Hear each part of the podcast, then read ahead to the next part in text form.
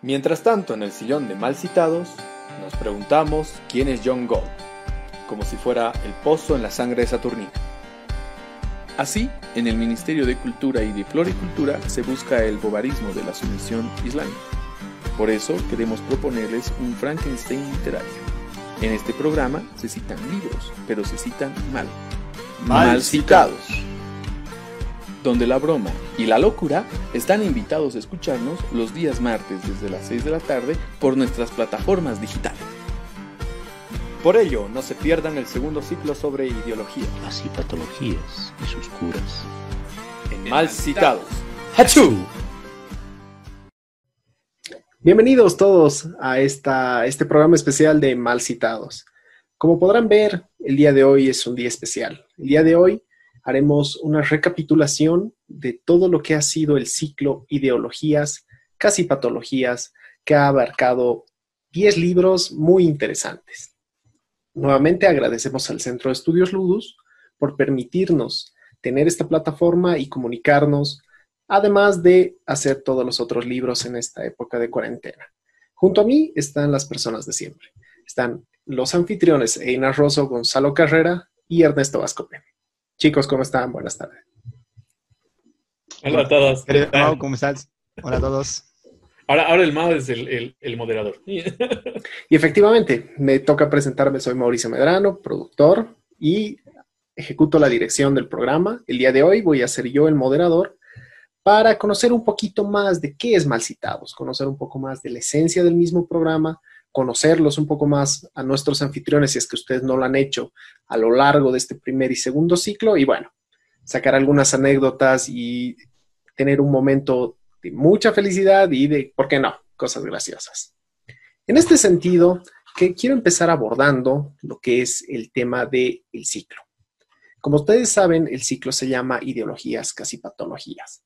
Pero nos surge la pregunta de cómo surge este concepto de ideologías, casi patologías.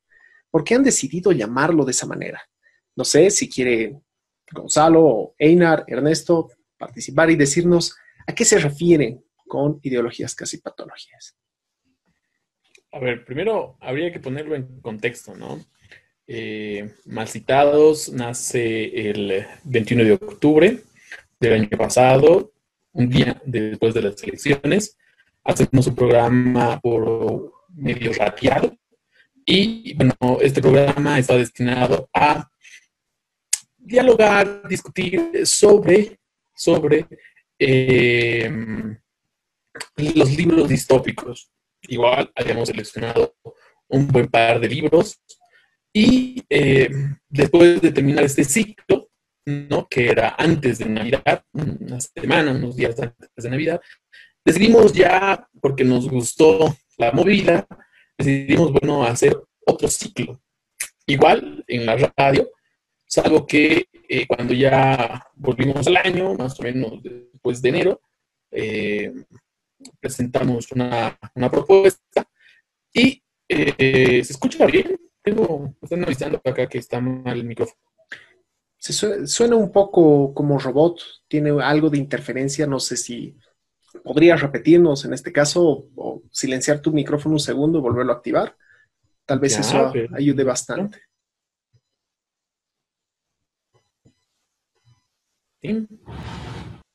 A ver si puedes continuar. Tú has eh, silenciado tu micrófono desde el software. A ver, intentemos, esperemos tener ahí. Yo puedo, yo, puedo, yo, puedo ir ahí tomando, tomando la posta de Einar. Claro también explicando y quejándome en, el, en, los siguientes me imagino, sobre este sistema. Hola. ya, ya, ya habrá momentos para eso, para que podamos conocer dificultades y demás cuestiones. Pero, Einar, adelante, nuevamente. ¿Me escuchan? ¿Ahora sí? Mucho mejor. Ahora sí. Ay, buenísimo. Entonces, eh, como les contaba, eh, en febrero ya nos pusimos a toda marcha para eh, elaborar un segundo ciclo.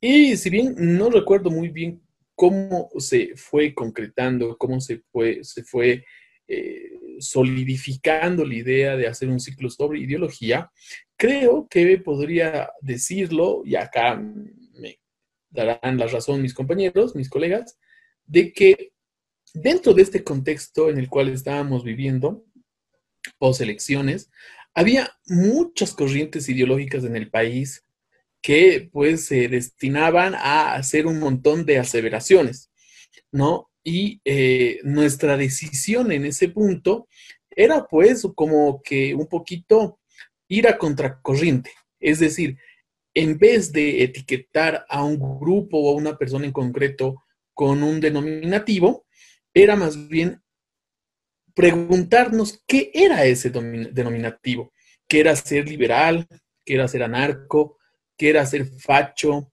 qué era ser, por ejemplo, socialista, qué era ser, etcétera.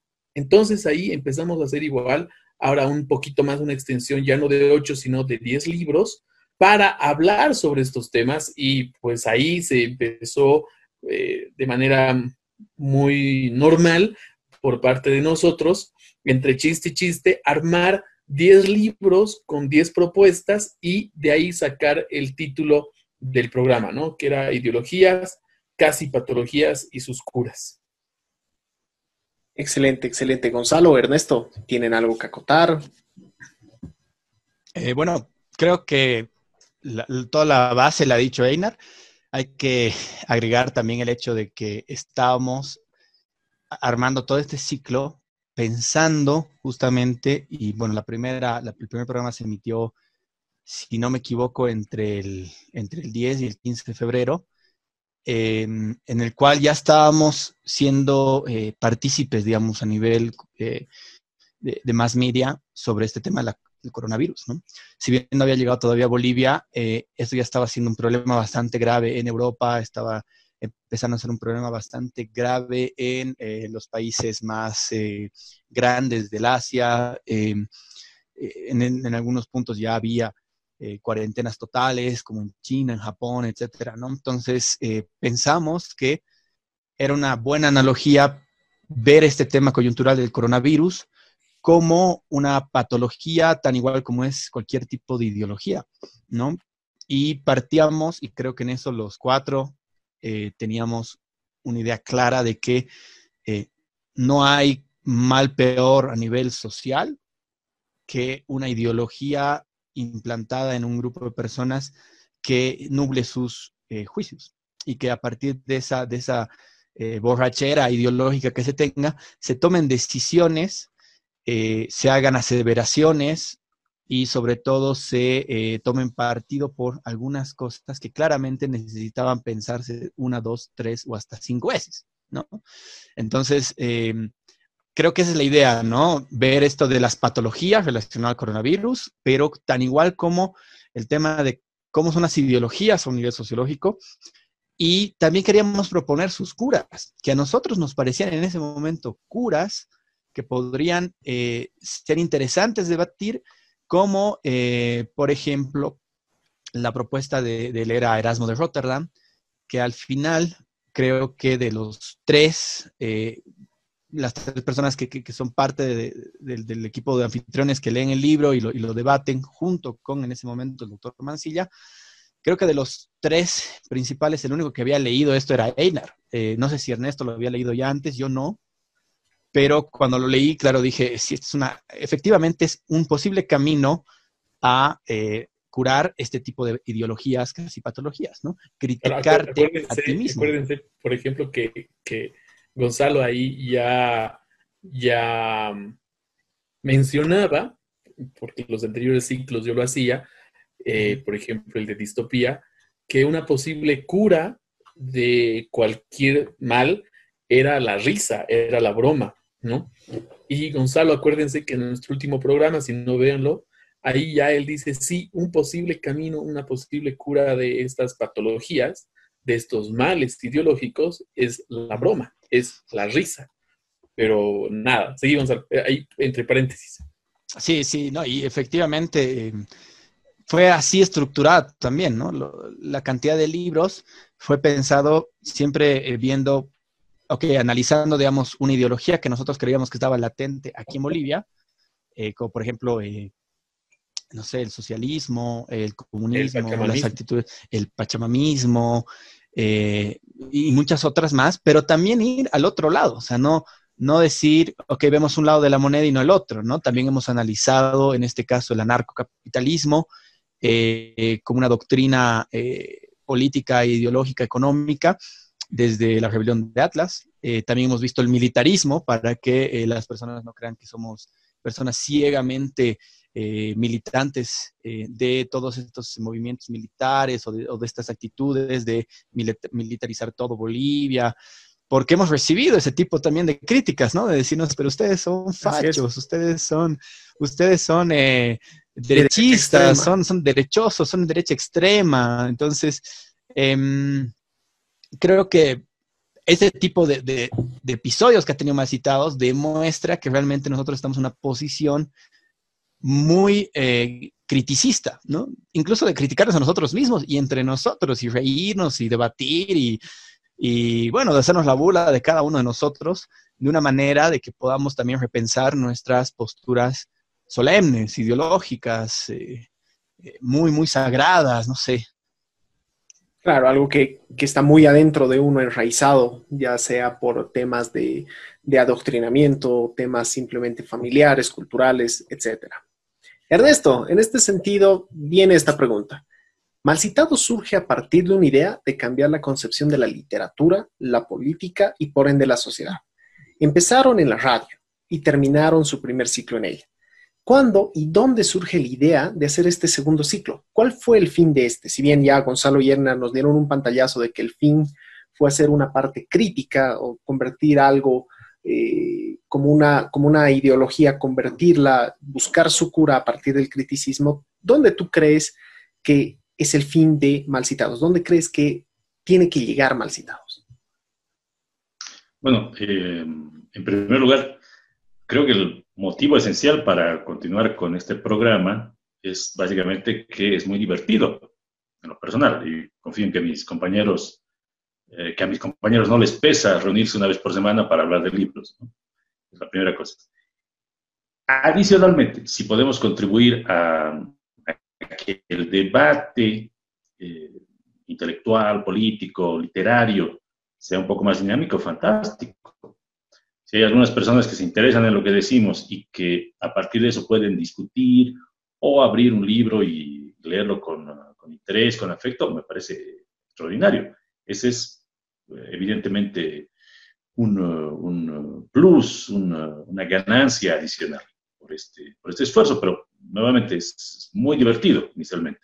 Y eh, imagínate, es extremadamente placentero leer libros y hablar de libros, no como críticos, sino como personas que simplemente disfrutan de una eh, actividad humana tan, em, tan menospreciada en estos tiempos, ¿no? De, de, rapidez, de irritación permanente, de comentarios sin fundamento en las redes.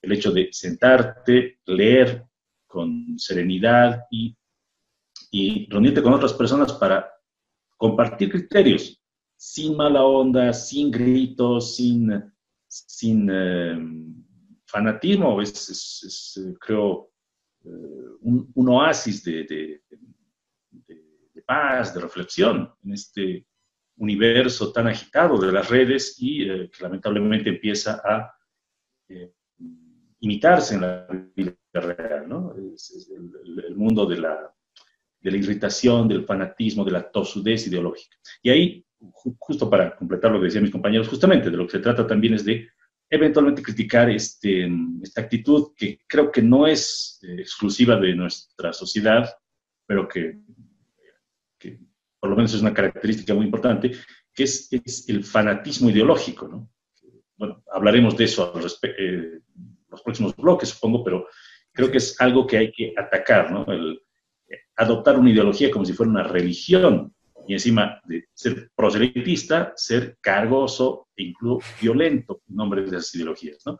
Pienso particularmente en el pachamamismo, que es, un mal eh, bastante desagradable en estos tiempos, pero hay muchas otras cosas, ¿no? las diversas corrientes de izquierda, cierto liberalismo de, manual que igual es, es, excesivo y negativo. Hay muchas cosas que criticar, ¿no? No quiero extenderme. Y concuerdo contigo, hay mucho, mucho por criticar. Se ha hecho esta crítica a través de los 10 libros, de las 10 obras, incluyendo el programa especial que tuvimos el día sábado para eh, La Paz Lee, promovido por la alcaldía de la paz. En este sentido, yo me quedo con esta pequeña frase que dará pie a una de las preguntas más importantes que nos han hecho propios y ajenos. Esta frase va de la siguiente manera. Aquí el camino propuesto por John Gould tiene toques especiales, pero poco espaciales, dentro de una broma de la locura. Así como las palabras que acabo de mencionar les pueden hacer sentido muy pocos, también lo ha sido la introducción de este ciclo. Hemos recibido preguntas, como les decía, de propios y ajenos, familiares, amigos, críticos en general, sobre qué significan los versos que describen el video de introducción de Malcitados. No sé si alguien me puede responder al respecto. Cuando yo les hacía escuchar esto a amigos, familiares, y ellos veían la animación de, de nuestro intro, me preguntaban, ¿de qué están hablando esas tres personas? Entonces, sería importante que rompamos esto y de una vez por todas se tenga la explicación de qué significa tanta palabra que da inicio a todos los martes del programa de Malcitados. A ver, eh, todo comenzó igual en el primer ciclo cuando teníamos que armar nuestra publicidad, porque era por radio, entonces tenía que salir como una cápsula publicitaria en un determinado horario y nos pidieron que sea creativa. ¿no? Entonces, nosotros, entre juego y juego, empezamos a armar esta cápsula creativa que venía del primer ciclo, ¿no? Y hacía malcitas, la verdad, de los libros que íbamos a tratar. Entonces era como una especie de bosquejo que le estábamos dando al radio escucha, en ese caso, ahora al espectador, al seguidor, ¿no? Para que se dé, se dé cuenta o em, empiece a agarrar algunos elementos de estos versos que hemos elegido nosotros y que diga, ah, van a tratar estos libros, porque ahí está, por así decirlo, y revelando un poco los secretos de Malcitados, eh, los libros que vamos a tratar en todo el ciclo. Eso quiere decir que nosotros no seleccionamos el libro de aquí, digamos, para la próxima semana o de aquí a dos semanas. No, sino que ya lo venimos preparado, o sea, ya, ya tenemos un armado de libros y a partir de ese armado de libros hacemos esta cápsula publicitaria que incluso ahora va a salir en el tercero, ¿no? Y es como una especie de característica en donde empezamos a armar de manera divertida y eh, respetando eh, nuestro mismo nombre, ¿no? Que es Malcitados. Y eh, sobre todo el hecho de malcitar libros para que todo esto tenga una especie de, armonía divertida, jocosa y, suculenta. Entonces, por ahí viene, viene por el hecho de la cápsula, que en un café los tres estábamos sentados y empezamos a lanzar ideas de la cápsula para ver cómo, cómo, cómo se estructuraba. lo, hicimos, eh, lo hicimos en cinco minutos, porque nos dijeron, estábamos tomando un café en Radio Deseo, ahí en la Virgen de los Deseos, estábamos eh, Ernesto, Einar y yo, y Einar va a hablar con el productor, en este caso era Rufo, y claro, eh, va a saludarlo, y nosotros bien confiados, esperando, sale Einar y nos dice, ok, la buena noticia es que vamos a grabar en cinco minutos. La mala noticia es que tenemos que crear una cápsula interesante, entretenida, etcétera, para ahora.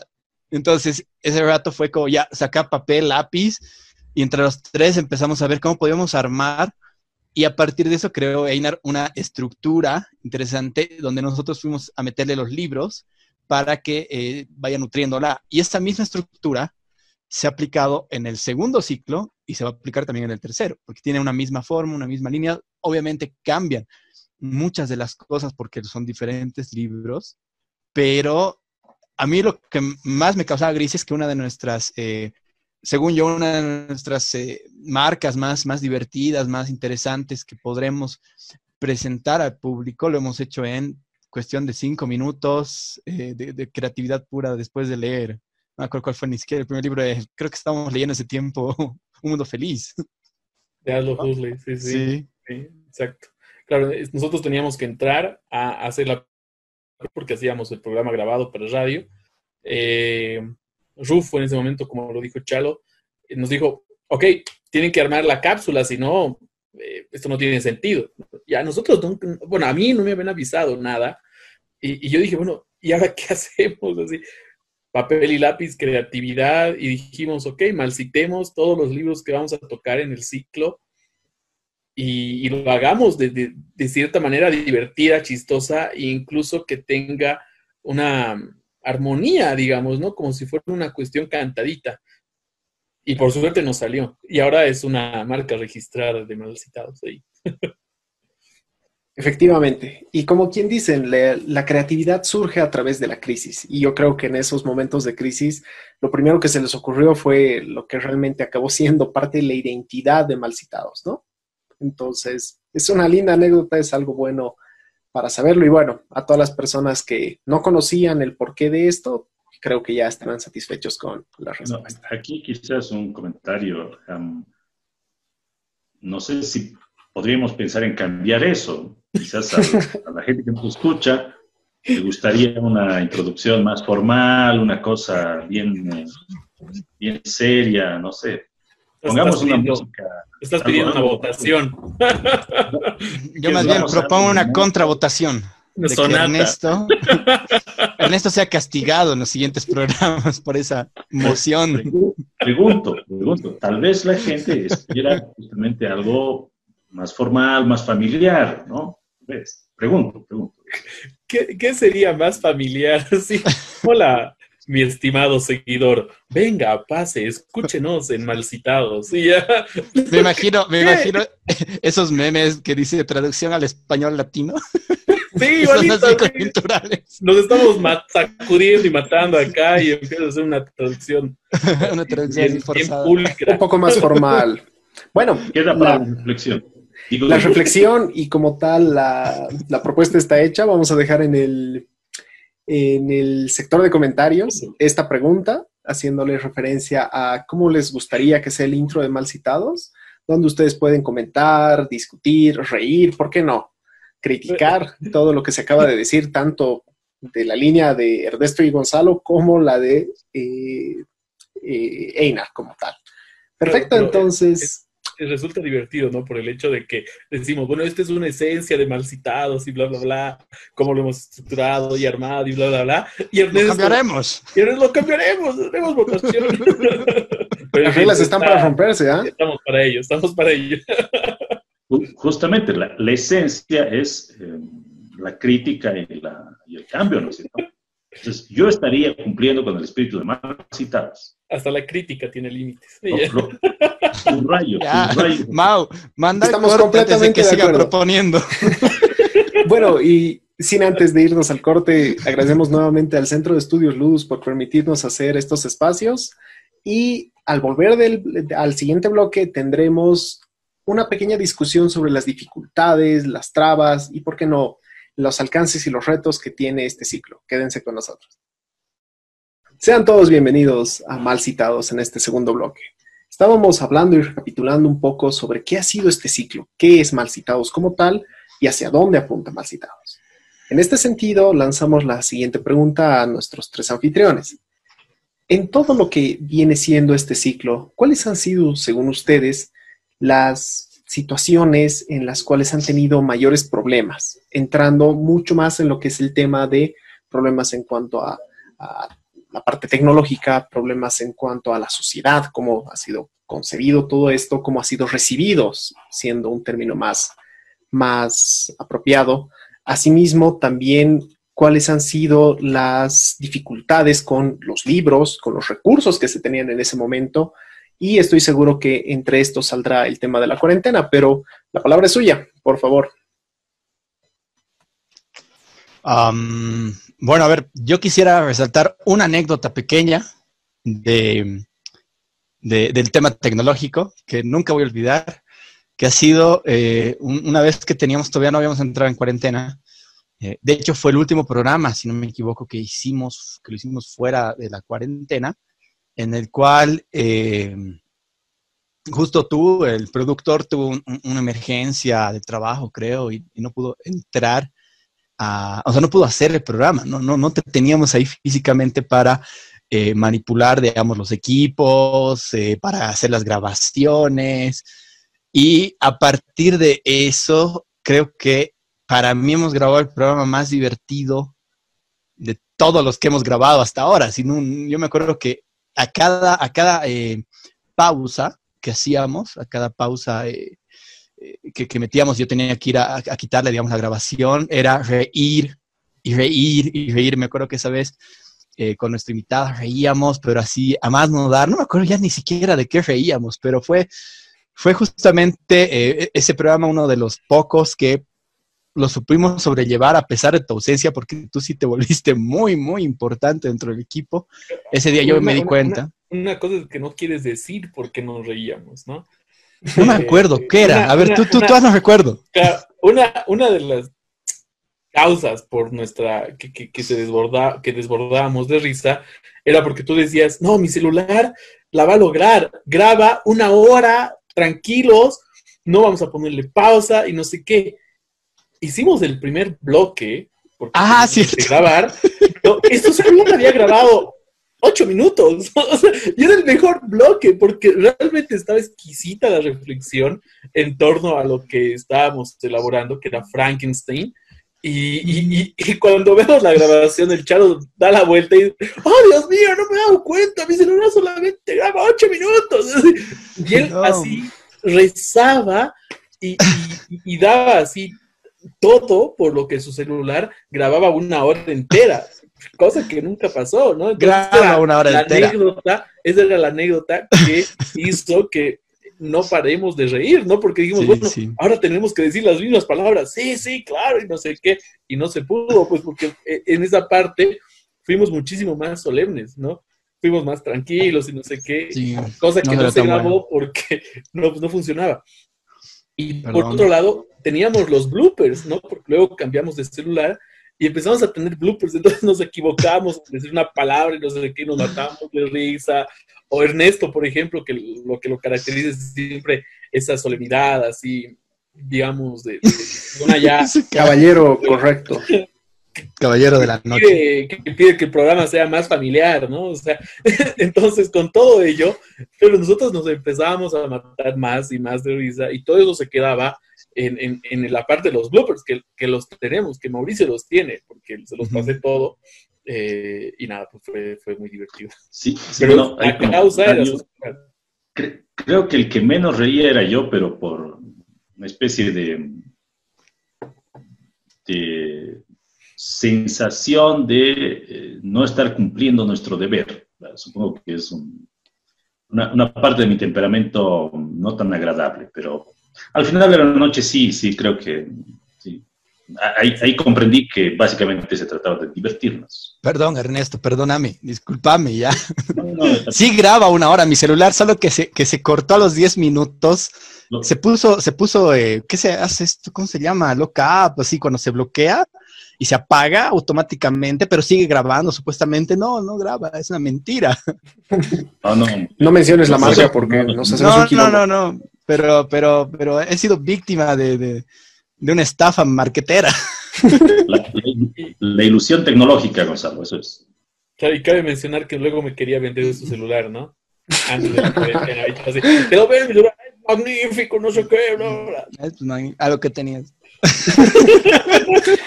Y ahora que, y ahora que me puedo pensar, eso se nota, se nota en el video de grabación, bueno, en el programa que se emitió ese, ese miércoles, se nota cuando ustedes hacen referencia a eso, cuando hacen referencia a, esa situación donde no me tenían, justo en la parte final, Gonzalo hace, hace la siguiente cita, véanla. Entonces, para nuestra próxima sesión. Ah, antes, una, una, un así, brevísimo postdata, sí, un brevísimo postdata, le damos un, un, saludo muy cariñoso a nuestro productor. Lo queremos ah, mucho, sobre todo hoy lo amamos, ¿no? Lo, estamos amando. Mau, te queremos Te queremos un montón. Tú que estás detrás de acá. Chao, chao. Chao, chao. Bien, esa es una de las anécdotas más interesantes que se pudo, que se pudo tener en, en un video, en un registro, de los cuales yo también tengo varios que se los vamos a ir pasando a medida de que que se vayan liberando esto, así como el Pentágono liberó el tema de los ovnis, nosotros vamos a liberar el tema de los bloopers, de las cosas que se dicen acá. Aparte de ello, ¿qué otras dificultades ustedes han podido tener a lo largo de la elaboración de este ciclo? Bueno, aquí em, yo diría más bien, eh, antes que dificultades, ahorita no, me viene a la mente ninguna en particular, eh, más bien lo contrario, ¿no? Eh, nuestros invitados han sido todos de lujo, personas muy interesantes, muy agradables. Eh, detrás de cámaras, sí, hemos conversado bastante bien, con menos solemnidad. Y sí, sí diría que, que, ha sido una gran, gran y muy grata experiencia en todos los sentidos, ¿no? Sobre todo humanos. ahora, quizás, quizás sí, eh, lo que es inevitable es que ha habido algunas, algunas reacciones negativas en las redes, pero comparativamente muy pocas, ¿no? Pero supongo que es inevitable, ¿no? Siempre hay gente que se levanta de mal humor, eh, pequeños fanáticos eh, de, de, las redes que probablemente no tengan mucho, mucho que hacer, no tienen vida, no sé, ya vivían en cuarentena antes de la cuarentena, no puedo saberlo, y que evidentemente eh, sienten antipatía por, eh, por gente tan, tan poco solemne como, nosotros, a pesar de todo. Pero bueno, yo, yo destacaría lo positivo que es tener, haber tenido invitados eh, extraordinarios, y que valga la ocasión para agradecerles por su presencia. Igualmente nosotros desde la parte de la producción de Malcitados como tal, así como de nuestros anfitriones como Ernesto, les agradecemos a todos los invitados que nos han acompañado en estas 10 obras, ya que sin ustedes no hubiéramos podido enriquecernos, aprender un poco más de, de las mismas y, ¿por qué no?, las reflexiones que nos dieron.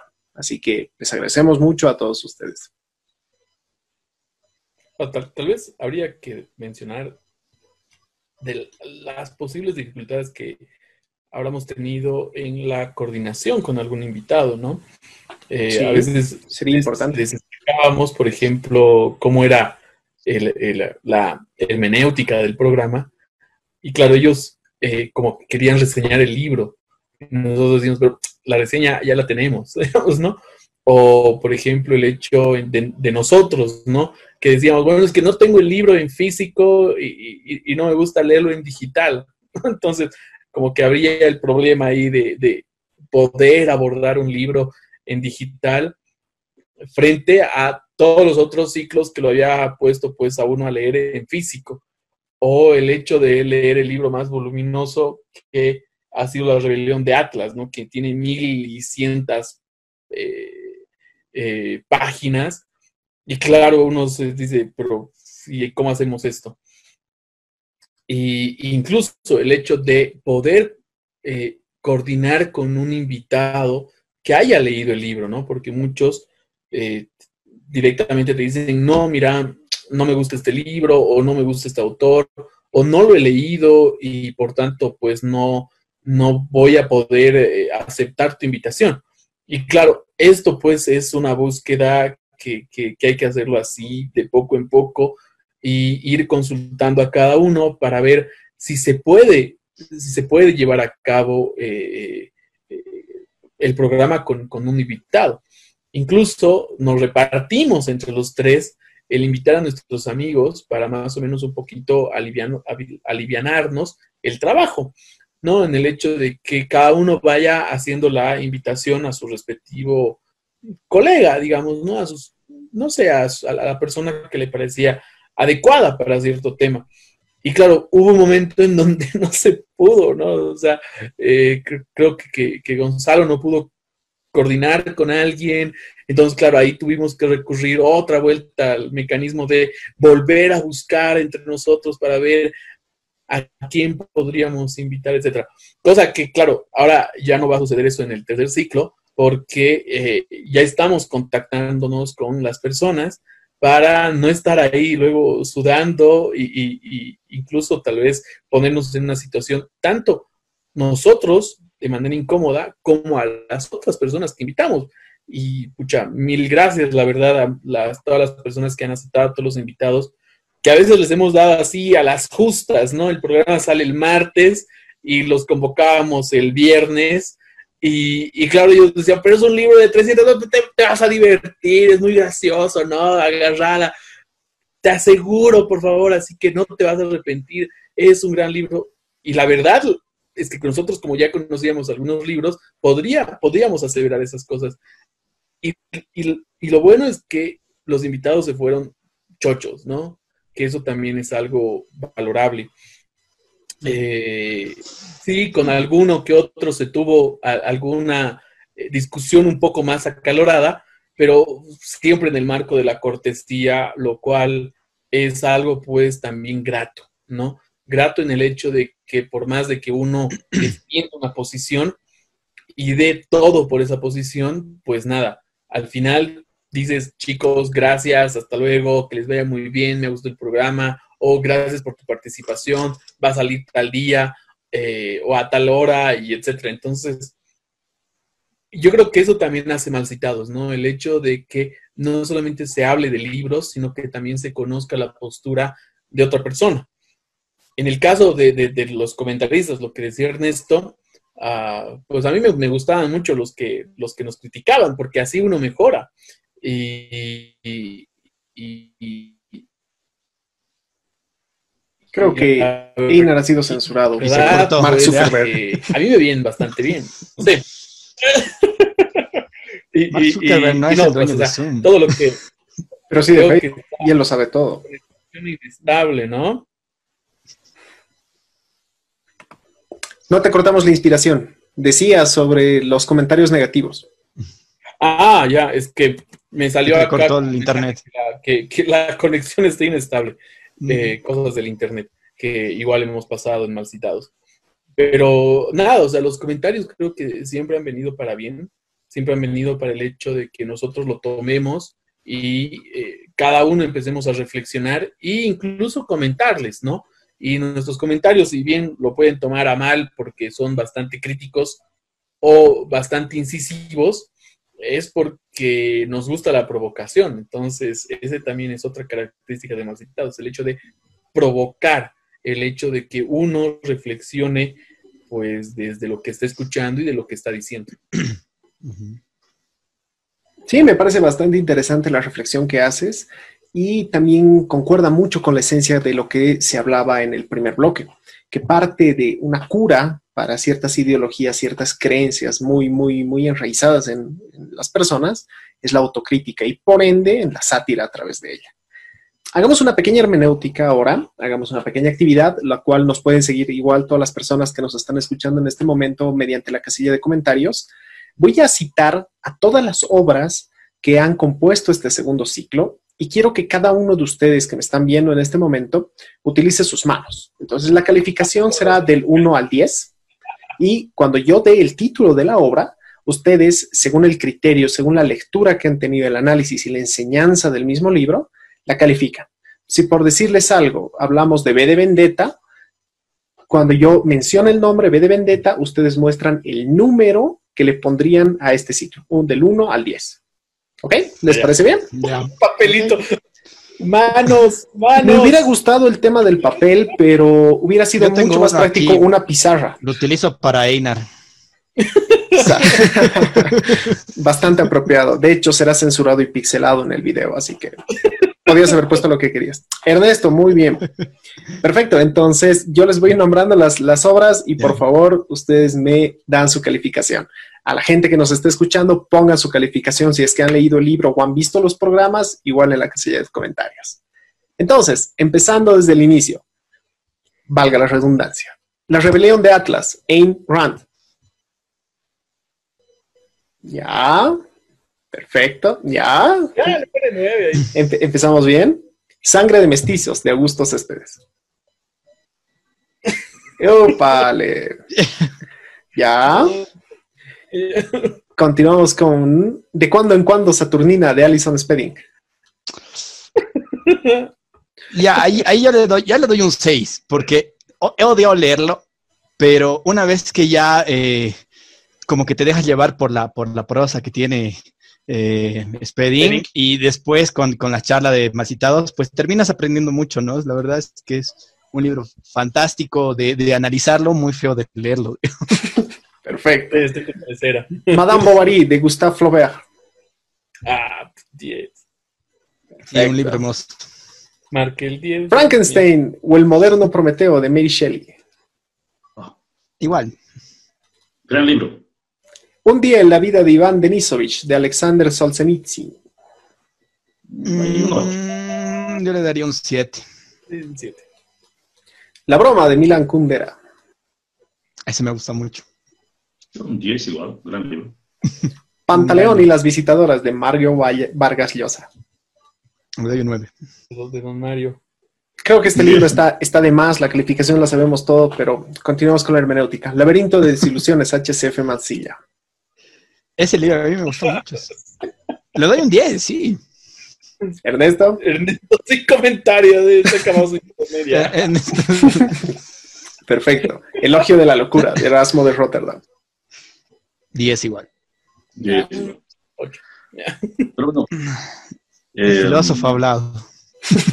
hay, hay, hay muchas variables, ¿no? O sea, está el placer de haber leído esos libros, el diálogo que siguió, eh, y, el, y el gusto que queda, que a veces es más agradable que la propia lectura también, ¿no? O sea, recordar un libro a veces te hace descubrir cosas eh, igual, a veces más interesantes que el, que el texto, que el texto leído, ¿no? Entonces, es complicado lo que nos has pedido, Mauricio, es complicado. Claro, es como, como cuando uno califica las películas y hace comparaciones en películas comerciales entre lo que ha sido lo más famoso el año pasado, DC o Marvel, eh, donde se comparaba Avengers Endgame con el Guasón. Entonces es, es tiene toques complicados, no, no es tan sencillo, no es como decir, no, ambas tratan de héroes o de antihéroes, por tanto entran a la misma bolsa. Entiendo, entiendo, Ernesto, y me imagino que toda la gente que nos está escuchando está haciendo exactamente la misma práctica. A todas las personas que no lo hayan hecho y no hayan podido ver, asistir a todos los eventos en vivo que hicimos, les recordamos que lo pueden hacer a través de nuestra página web, que va a aparecer justamente acá en el sector de el video y también estará en el sector de comentarios, o a través de Facebook, donde están subidos todos los videos. Sin más, nos despedimos de este segundo bloque y eh, al volver en el tercero hablaremos un poco más de quiénes son nuestros anfitriones.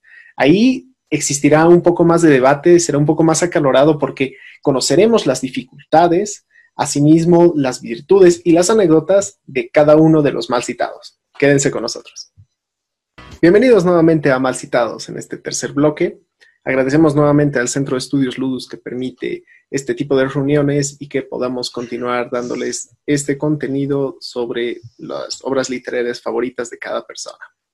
En este sentido, empezábamos el anterior bloque a calentar motores sobre las pequeñas diferencias, las pequeñas dificultades y, sobre todo, las anécdotas que han ido surgiendo a través de todo lo que ha sido el ciclo eh, ideologías, casi patologías.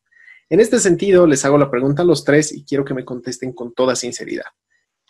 ¿Qué dificultades, qué anécdotas o qué cosas importantes han tenido o han sufrido en algún caso en todo lo que es este ciclo en lo que respecta a sus compañeros de trabajo. Nos incluimos los cuatro en este sentido, así que yo no voy a estar libre de su crítica, no se tomarán represalias como cuando sacamos a Ina, así que sean lo más sinceros posible. Deberíamos sacarlo de nuevo. Voy a empezar con esa provocación. Continúen. a ver, ya, pues ya que me han dado la, palestra. Eh, en el caso, a ver, de que de, entra dentro de, de, de las anécdotas de, de mal citados, está pues la referencia cuando nos, cuando me sacaron de mal citados, lo cual ha sido una planificación divertida y demás, pero que internamente, claro, se confundió porque dijeron, pero ¿por qué has dicho esa frase? ¿O por qué aquello? ¿Por qué acá? Cuando estaba planificado, y, en específico, Gonzalo no me creía, ¿no? Que eh, el hecho de haber mencionado que Mal Citados es mi programa, eh, estaba planificado previamente con Mauricio, ¿no? Porque la idea era sacar ese anuncio donde se me estaba vetando. Pero a ver, a son de ser autocrítico, yo creo que, en mi caso yo llevo mucho el acelerador, ¿no? Piso demasiado y a veces empiezo a exigir a los tres, ¿no? De una u otra forma a que eh, me colaboren en algo o me respondan en una pregunta o que concretemos, por ejemplo, el tercer ciclo, ¿no? Que se elaboró, yo pensaba que se podía elaborar en una semana, así rapidito, tres reuniones y chao, listo, pero no, fueron tres semanas. Y, claro, para mí eso es pues eh, poquito desgastante porque me gusta resolverlo, si se puede, en un día, una cosa y listo, mañana habrá otro problema. Pero claro, pues mi actitud ha, ha hecho de que ustedes tres también se sientan incómodos porque, claro, se manejan desde otras, desde otras fórmulas. En el caso, por ejemplo, con Mao, con Mao nos conocemos ya más tiempo que con Gonzalo y Ernesto, y Mao me conoce como soy, digamos, porque jugábamos fútbol y sabía que, que jugaba como Gravensen, así que iba atropellando a medio mundo por delante. por eso era delantero, porque ya no podía atropellar más. Entonces, eh, en eso no dicen los postes, pero ¿quién soy yo para juzgarlo? el arquero, digamos, ¿no? Por eso era buen delantero. Pero, eh, claro, todo esto, claro, es una cuestión de coordinación al final de cuentas, porque cada uno de nosotros tiene un diferente ritmo y una diferente forma de asumir las cosas. Eh, lo cual compone también una especie de mal citado, ¿no? Un mal citado, digamos, tras bambalinas, que como toda obra de teatro siempre tiene sus implicaciones, ¿no? Eh, en teatro, por ejemplo, no se puede olvidar su saco y tiene que inventarse un saco porque tiene que entrar en el acto. Y en el caso de Malcitados es parecido en el hecho de que a veces no podemos coordinar algo, pero tenemos que darnos respuestas de una u otra forma. Lo cual también es agradable porque te hace que te conozcas a ti mismo y conozcas también a tus compañeros, lo cual pues ha hecho de que los cuatro vayamos ahora emprendiendo lo que es el programa Ludus, que esperemos que se dé en este, en este tiempo o en mayo, que son clases sobre diferentes temas tratados por cada uno de nosotros que tenemos cierta especialización, por así decirlo, en alguna materia. Y nada, pues eso, eso igual sigue siendo agradable porque son cuatro ruedas que hacen avanzar un coche y, y es pues lo, lo divertido también.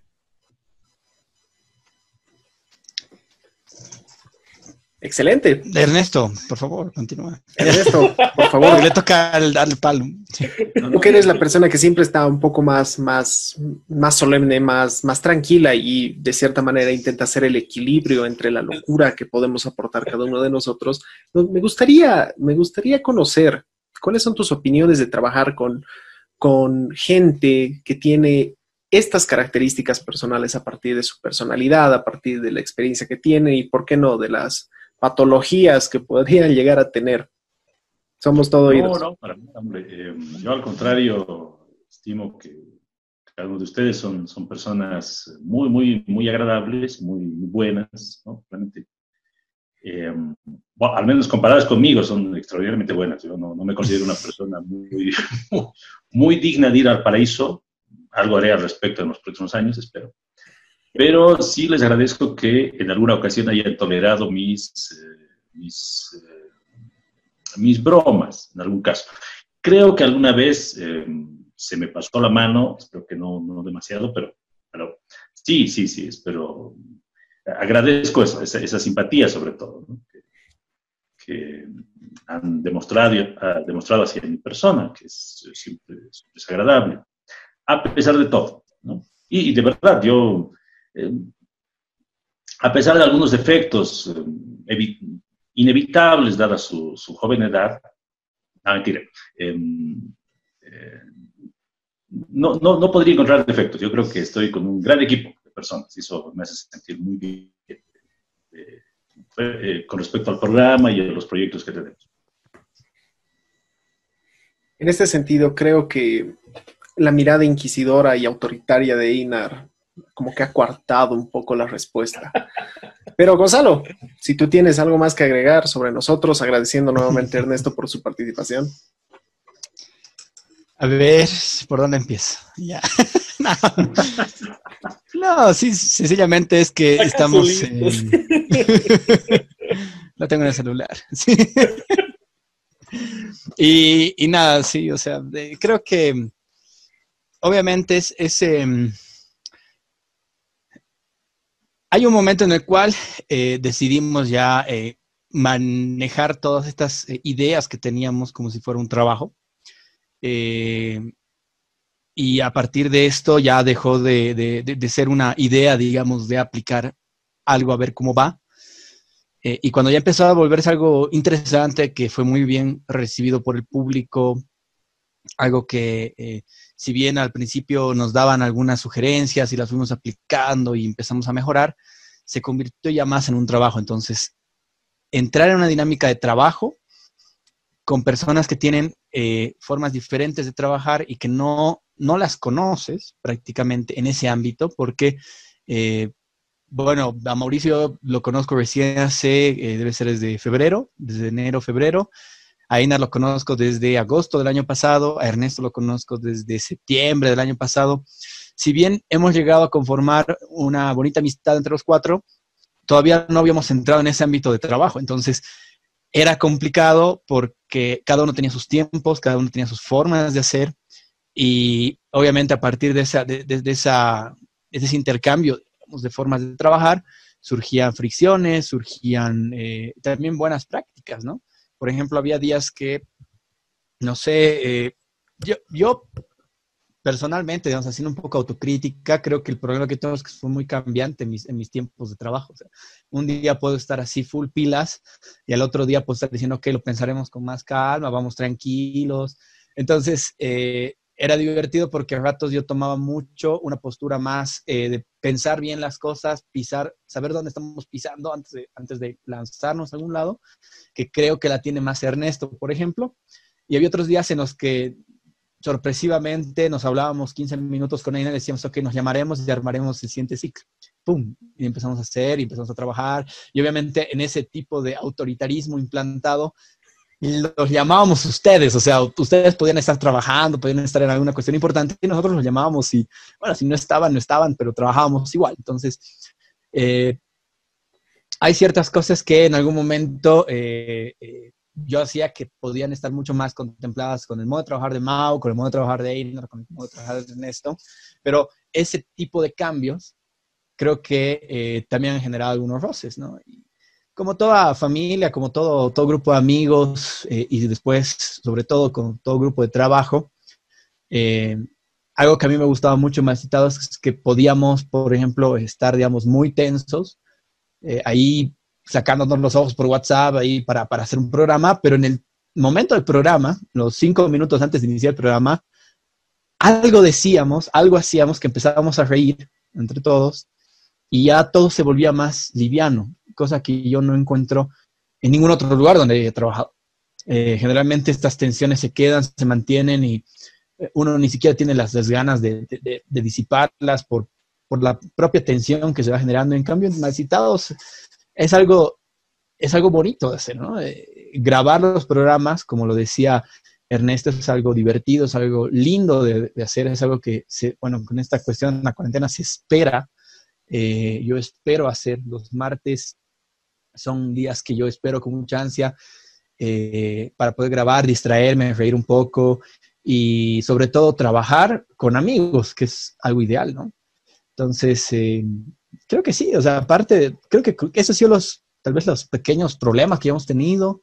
Em, una queja, una queja que, que, creo que es merecedora es que Mauricio no responde los, los, los, WhatsApps. Mauricio no responde los WhatsApps. Nos vistea descaradamente. ¿no? Y para los que hayan visto Big Theory, Einar es como Sheldon Cooper. Tenías que sacarlo de ti. Era evidente. tenías que decirlo ahí, ¿no? Tenías, no, pero... Eh, bueno, en ese sentido es, es, es cierto. Yo tengo una, una reputación que me precede, amigos que me ven en este momento inclusive compañeros de trabajo, eh, estarán muy de acuerdo contigo, Gonzalo. Yo tengo esa, esa pequeña, ese gran, bueno, en este caso se, se constituye en un gran defecto, que es omitir ciertos mensajes, pero no lo hago por, por, porque simplemente los quiero ignorar o demás cuestiones. Lo que sucede es que, imagínate esto, tengo un sistema de clasificación de prioridades, por ejemplo, por decirte algo, donde me llegan mensajes y me llega el mensaje de ustedes, el cual yo lo veo y digo, ya, perfecto, lo voy a responder. Y de repente, por cualquier cuestión de la vida, me llega otro mensaje con una urgencia. Entonces, en ese sentido, yo digo, ya, perfecto, les voy a responder después a ellos, primero atenderé la urgencia. Una vez que atiendo la urgencia, no me vuelve a la mente el mensaje que ustedes me han enviado o que otra persona me ha enviado. Entonces, muchas veces peco de ser una persona visteadora. Es más, inclusive me crearon un, hashtag muy personal que es este, que da lugar a, las dos palomitas del visto. muchas veces cuando me ven me hacen así. Entonces, son cosas, son cosas de la vida que uno tiene que ir mejorando y a través de, del mismo uso de la tecnología. Como dicen en casa de herrero cuchillo de palo, son muchas cosas que me suceden a mí en ese sentido, siendo una persona más entendida en temas de tecnología, pero bueno, es, parte de, ¿no? Sí, incluso, incluso por ejemplo, uno se, se, pone a preguntar. claro, uno, uno se pregunta, alrededor de todo esto, algo que con, Gonzalo hablábamos, ¿no? Y él me decía, a ver, es que tiene, eso por mis revoluciones, ¿no? Que yo tengo, él me decía, es que tienes que separar entre lo importante y lo urgente. Entonces tienes que contestar lo que es urgente. Lo importante, bueno, es importante y lo puedes contestar después. Ya, con esa lógica, claro, yo me siento y empiezo a hacer las cosas, ¿no? pero cuando entro a malcitados y pregunto algo, por ejemplo, en el grupo ahí porque quiero sacar alguna cosilla, claro, yo digo, ¿y, de estos chagos, dónde está lo, dónde está mal citado? ¿Está lo importante? ¿Está lo urgente? Porque a veces somos cuatro, ¿no? Yo mando un mensaje y nadie responde, ¿no? Entonces uno dice, ¡ah! ¿Dónde están? Así. Está lo importante, claramente. Claro, ¿no? Eh, pero, claro, cuando lo empiezas a asumir como, como una responsabilidad, como un trabajo, como un trabajo además placentero, ¿no? Porque Mauricio, por ejemplo, nosotros nos decía, me encanta porque espero los martes con ansia y, es algo que me divierte y demás, etcétera, etcétera. Ya que también Mauricio eh, es alguien que, que, está en controles, ¿no? Eh, y, siente ese agrado, porque nosotros tres somos los, los que empezamos a, a, leer los libros, y empezamos incluso a putearnos más entre nosotros, se puede putear acá, ¿verdad? Y ya. Entonces nos empezamos a putear, ¿no? Y, y ¿no? Nos empezamos a putear y, y, nada, pues es, es agradable porque sabes que el otro ha leído algo y va a tener algo interesante que decirte desde su visión. Y nada, pues lo, lo, lindo creo que es lo que dijo Gonzalo, o sea, al final de cuentas nos hemos constituido como una familia, como una familia que, claro, se, puede putear, se puede reñir, se puede hacer todo, pero al final sabes que tienes una responsabilidad, que es entregar un producto a los seguidores, a, todos ustedes que no ven nada de estas cosas. Pero al final de cuentas, esperemos que les guste, puesto que lo que hacemos no solamente es para nosotros, sino compartir algo que nosotros hemos leído.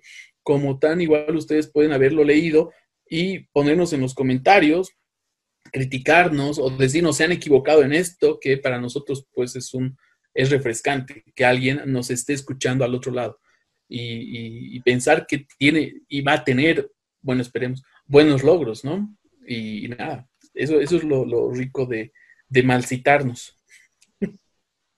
En ese sentido, hacemos nuevamente un agradecimiento especial a todas las personas que nos siguen. Ya tenemos más de 500 seguidores en la página de Facebook, que si bien en perspectiva es, relativamente poco, son de calidad.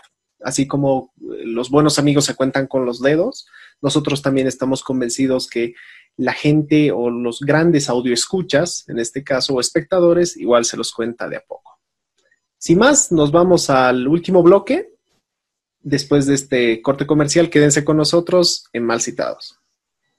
Bienvenidos nuevamente a Mal Citados, gracias por estar con nosotros. En este cuarto bloque vamos a hablar sobre lo que son los contrastes que hemos podido encontrar y en este caso, qué mejor para hacerlo que nuestros anfitriones entre el primer y el segundo ciclo de Mal Citados. Chicos, la palabra es suya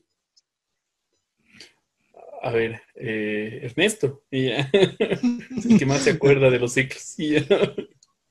no, no. Eh, propuestas. Bueno, en el, primero hablamos de distopías, ¿no? Ahí invito a nuestros amigos a escuchar estos programas que están en nuestra página. Em, y de la reflexión sobre las distopías nació la idea de que finalmente la causa de, estos, de estas pesadillas, eh, y a veces pesadillas que sean implementado en el mundo real, ¿no?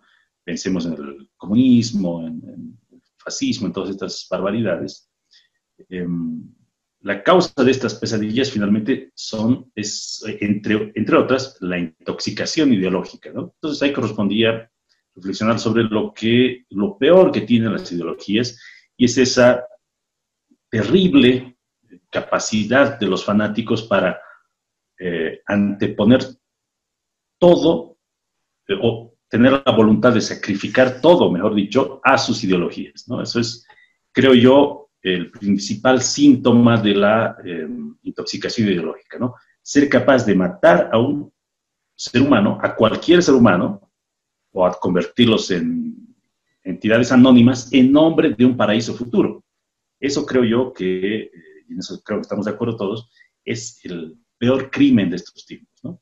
Es decir, y, es un mensaje para los revolucionarios del salón, que alegremente mandan a, a los otros a morir en guerras civiles, desde la comunidad de su, de su living, eh, soñando en un paraíso futuro. ¿no? Entonces, creo que eh, entre los dos ciclos en, realidad no hay tanta, tanta discrepancia, ¿no? más bien es como una reflexión.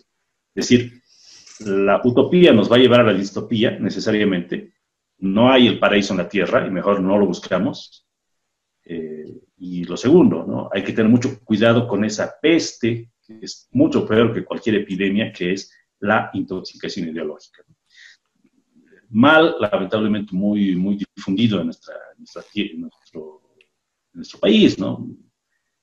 Tantos años con la enfermedad comunista, con la enfermedad socialista y con la aparición de, nuevos, de nuevas plagas, ¿no? Como el, a Gonzalo no le va a gustar, ¿no? Ciertas versiones del feminismo, el pachamamismo, que es eh, que es, es, profundamente tonto, pero profundamente peligroso también. creo que valía la pena hablar de eso. Ahora, en el tercer ciclo hablaremos de héroes, a ver si, nos inspiramos o más bien nos espantamos otra vez. Me parece excelente. Gonzalo Einar, algo que decir sobre estos contrastes, según lo que yo entiendo, que las distopías se dan y pueden darse a través o a partir de ciertas ideologías. Entonces, no sé si ustedes están de acuerdo o no, los podemos escuchar.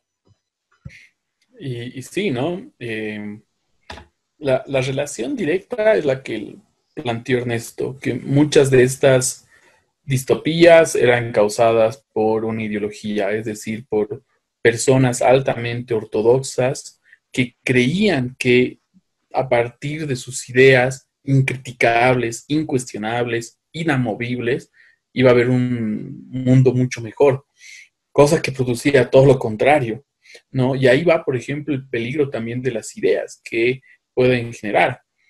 Eh, si bien todas estas ideas son apreciables por muchas razones, sobre todo por el hecho de la gran capacidad que tiene para convocar a la gente y para reflexionar sobre el entorno, yo creo que también hay que ponerle cierto tipo de eh, espejo crítico, ¿no?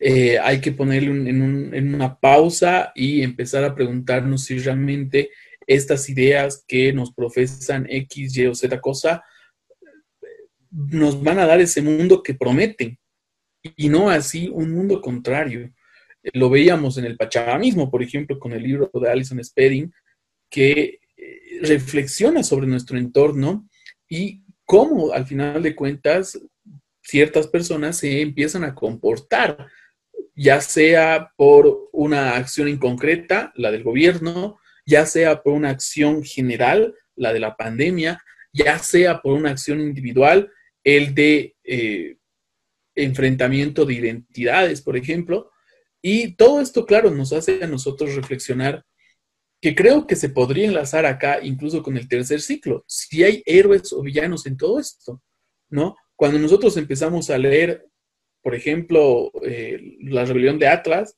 John Gold podríamos decir que era un, un héroe, un héroe que tenía una visión altamente exquisita para convencer a un grupo de personas de hacer pues maravillas. ¿No? Que era la construcción de una sociedad. Y ahí, pero la pregunta es, ¿es un héroe? ¿Es un antihéroe? ¿Es un villano? ¿Es un loquito?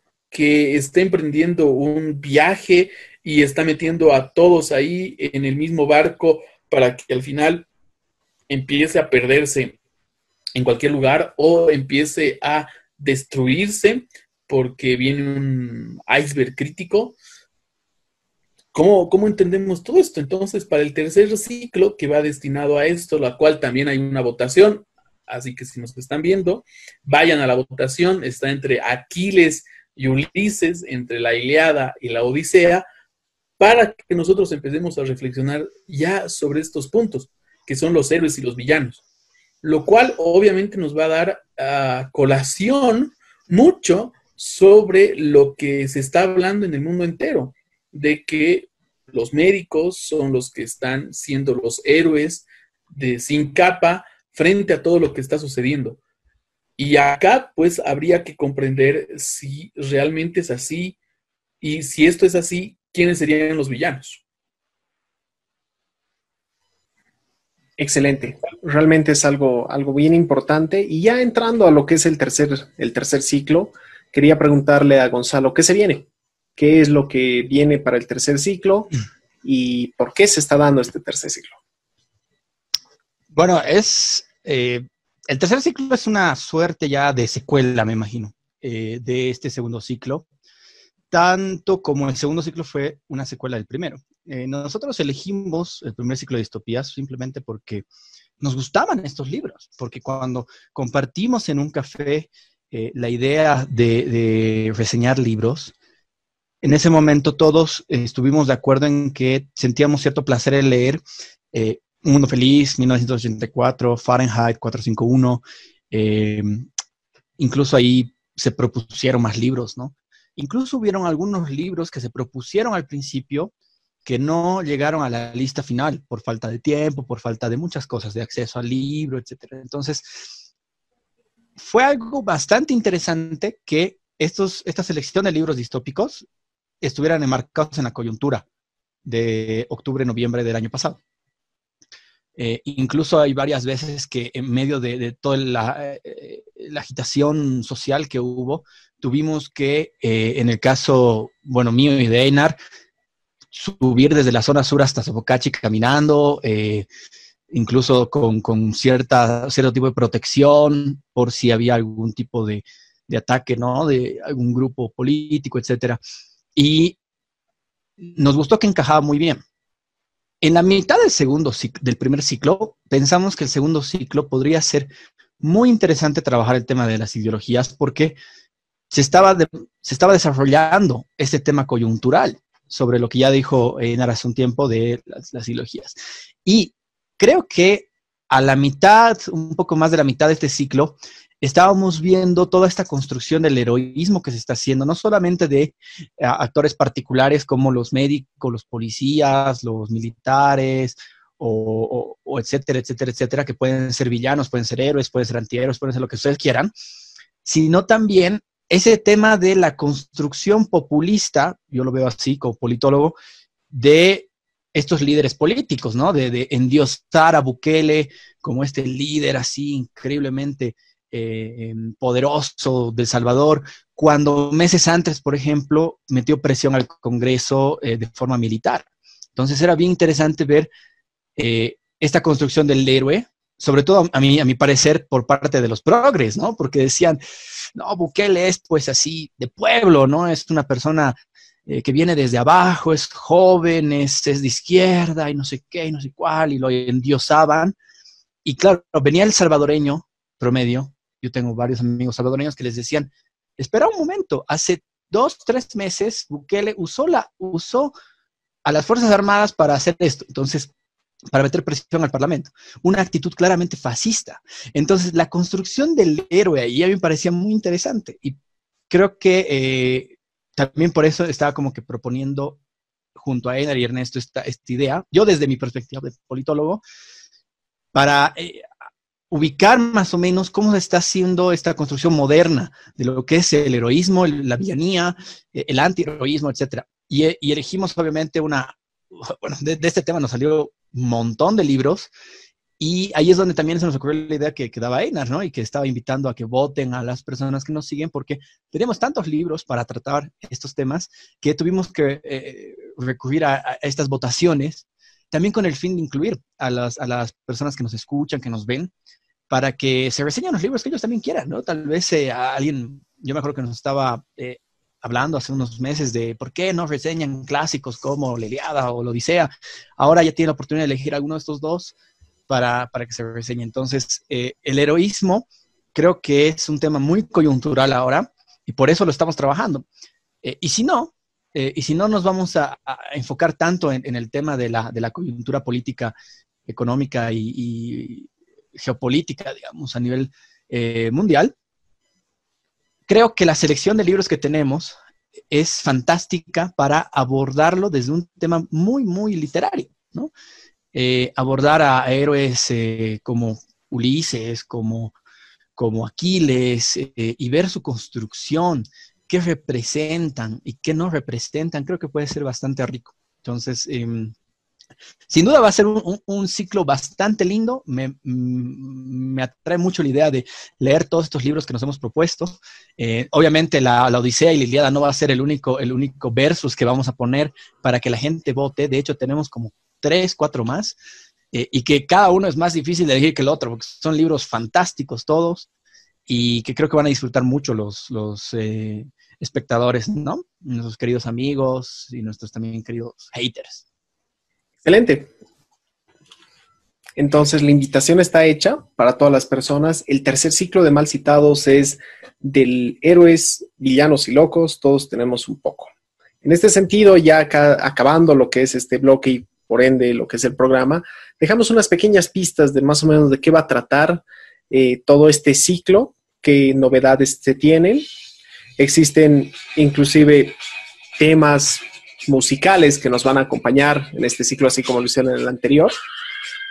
Y bueno, definitivamente nosotros recomendamos la buena lectura, recomendamos ser bastante críticos. Y ya, sin antes despedirnos, les pido a los queridos mal citados nos puedan dar parte de lo que es su estantería. ¿Qué libros están leyendo en este descanso del ciclo de mal citados? A ver, eh, comenzaré yo. Eh, estoy leyendo dos libros. Este de Rudy Safransky, que se titula El mal o el drama de la libertad. Un texto realmente muy lindo, en donde empieza a buscar Safransky cuál es el origen del mal y cómo este origen del mal va relacionado a la búsqueda de la libertad. Y el otro, que lo estoy volviendo a leer, que me gusta mucho, la verdad, y es para un trabajo que vamos a hacer con Gonzalo y esperemos que, que dé un fruto, que es este de Amin Malouf, que se titula Las... Ah, no, perdón, este no es. Este es Las Cruzadas, eh, vista desde los árabes, un lindo texto igual, pero este es el texto que les quería mostrar, que es Identidades Asesinas de Malouf, en donde retrata esto que vamos a tratar nosotros en Malcitados, que es la contraposición entre el héroe, el antihéroe, y dónde encaja todo esto del villano y el loco. Y esto entra también en la construcción de la identidad que queremos promover a la sociedad. Excelente. Gonzalo, Ernesto. Ernestito, tú primero, por favor. Bueno, eh, compartiría la lectura de eh, Yo, Robots, de Isaac Asimov.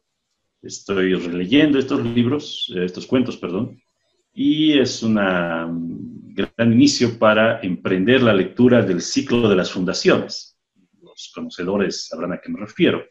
Es decir, a esta serie de libros, varios, varios libros de Asimov, eh, entre, eh, que hablan de robots, de un mundo futuro y de eh, eh, un imperio galáctico. ¿no? Contaré más para no arruinar el interés, pero creo que es una lectura muy necesaria, muy, muy grata y, eh, no sé, la ciencia ficción es un género que aprecio particularmente porque no tiene a pesar de, de haber inspirado grandes cambios en, en las ideas, en, la tecnología, en la vida, es un género sin pretensiones, es un género eh, hecho para, para el lector, pensando en el lector. Tiene grandes nombres y quizás, aparte de su creatividad, lo que destaco de la ciencia ficción es justamente eso, es su ausencia de pretensiones, de, arrogancia intelectual. Eso me agrada mucho. Excelente. Chalo. Eh, bueno, yo rápidamente recomiendo este libro. Eh, este libro me lo regaló Einar en Navidad. Eh, lo he estado leyendo con mucho, con mucho cariño. Es un personaje entrañable. Realmente el Quijote lo recomiendo completamente. Si quiere llenarse de ternura y, encariñarse con un personaje, el Don Quijote es la mejor opción. Eh, ya lo estoy terminando de leer, por lo menos el la primera parte, que es el ingenioso Hidalgo. Así que súper recomendado. Excelente. Perfecto. La invitación está hecha y les agradecemos nuevamente por haber compartido con nosotros este programa especial. Bueno, eso ha sido todo por este programa de Malcitados. Espero que les haya gustado mucho. No olviden darle like a la página y seguirnos, hacer que este emprendimiento y esta nueva forma de ver los libros siga creciendo. Sin más, nos despedimos. A nombre de Ernesto, Gonzalo, Einar y mi persona Mauricio, les deseamos que tengan un buen fin de semana y quédense en casa. Chao, cuídense. Nos vemos el, el 12. 12. El 12 vuelve Malcitados, tercer ciclo, para hablar sobre héroes, villanos, antihéroes locos y pues que al final todos tenemos un poco de todo esto. Mao, eh, gracias por esto, Che. Eh, tú nos metes en esto para, para seguir haciendo. Si no, yo soy un neófito, como lo he dicho en vivo, eh, sobre, sobre tecnología y nada. gracias, de verdad. Gracias, gracias. Gracias, a ustedes, Y no se olviden de, votar hasta pasado mañana, el 30, termina la votación sobre la Odisea o la Iliada. Eh, a quién prefieren Aquiles, Ulises, eh, para que podamos nosotros reseñar el 12 de mayo. Perfecto, la invitación está hecha. Nos vemos. Nos vemos, cuídense.